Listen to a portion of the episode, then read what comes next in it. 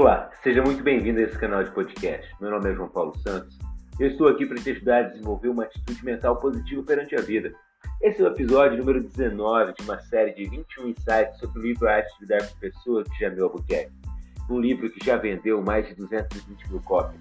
E a minha proposta é que no final desses 21 insights você tenha uma transformação na sua liderança. Se você topa esse desafio, fica comigo, se inscreve aqui no canal e no final compartilhe esse episódio para mais pessoas.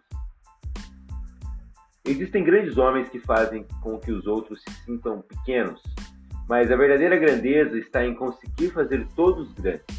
Eu me lembro que ainda adolescente eu li um livro que marcou minha vida, chamava-se Os Donos do Futuro, do Robert Chiniachik. Eu não fazia ideia por que eu li aquele livro, talvez porque o título me atraiu, por uma vontade inconsciente de ser o dono do mundo. Mas isso não importa, o que importa é que eu rapidamente devorei aquele livro e ele foi o meu primeiro livro na área desenvolvimento humano. E talvez o meu segundo livro na história, porque antes disso eu me lembro apenas de ter lido O Mistério do Apartamento Sorriso, na época do ensino fundamental ainda.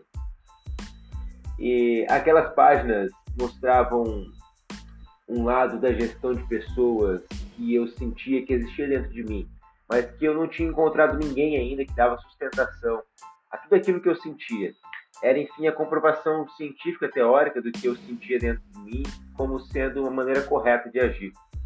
E a ideia central é de que os donos do mundo seriam aqueles que sabem se relacionar de forma a extrair o que há de melhor no outro, descobrindo o que ele tem de bom ao invés de caçar as bruxas.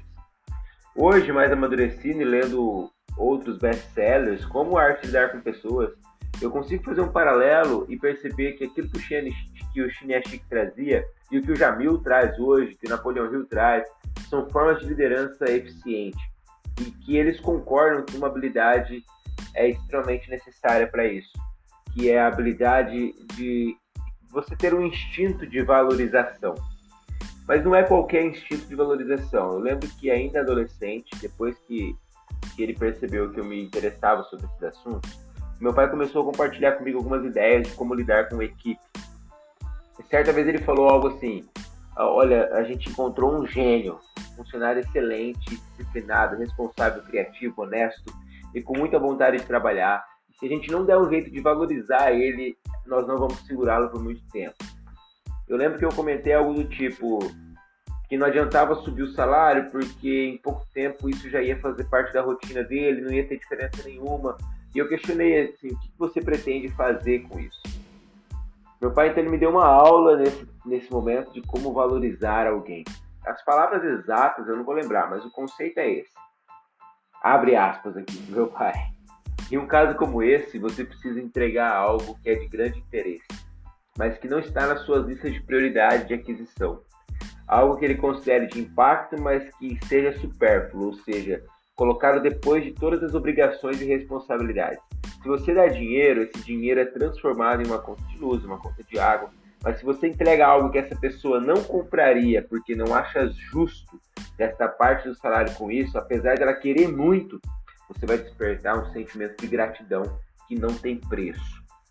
Fecha aspas. Isso é saber valorizar a outra pessoa. Só que para isso você precisa conhecer o outro.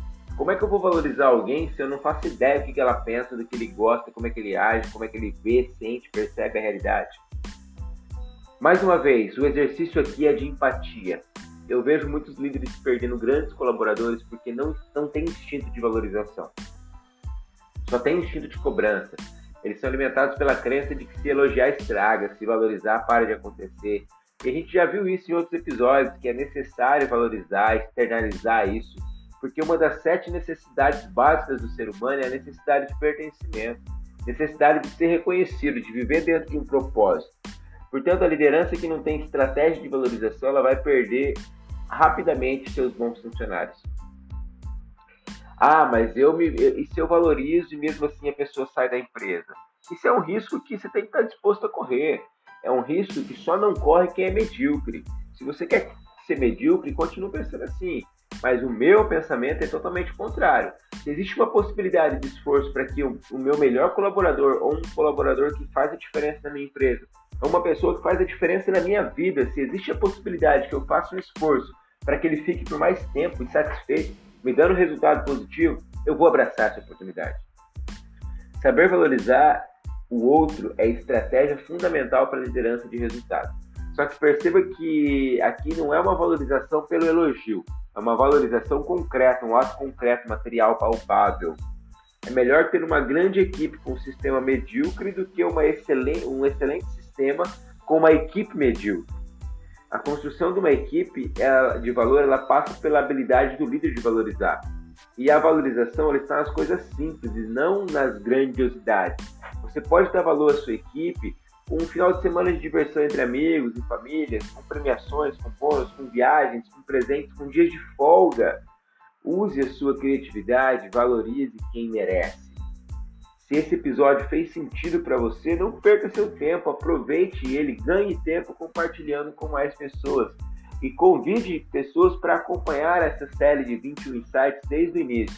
Porque se você aplicar o que você está vendo aqui, ouvindo aqui, com certeza sua liderança será transformada. Nos vemos amanhã. Um grande abraço.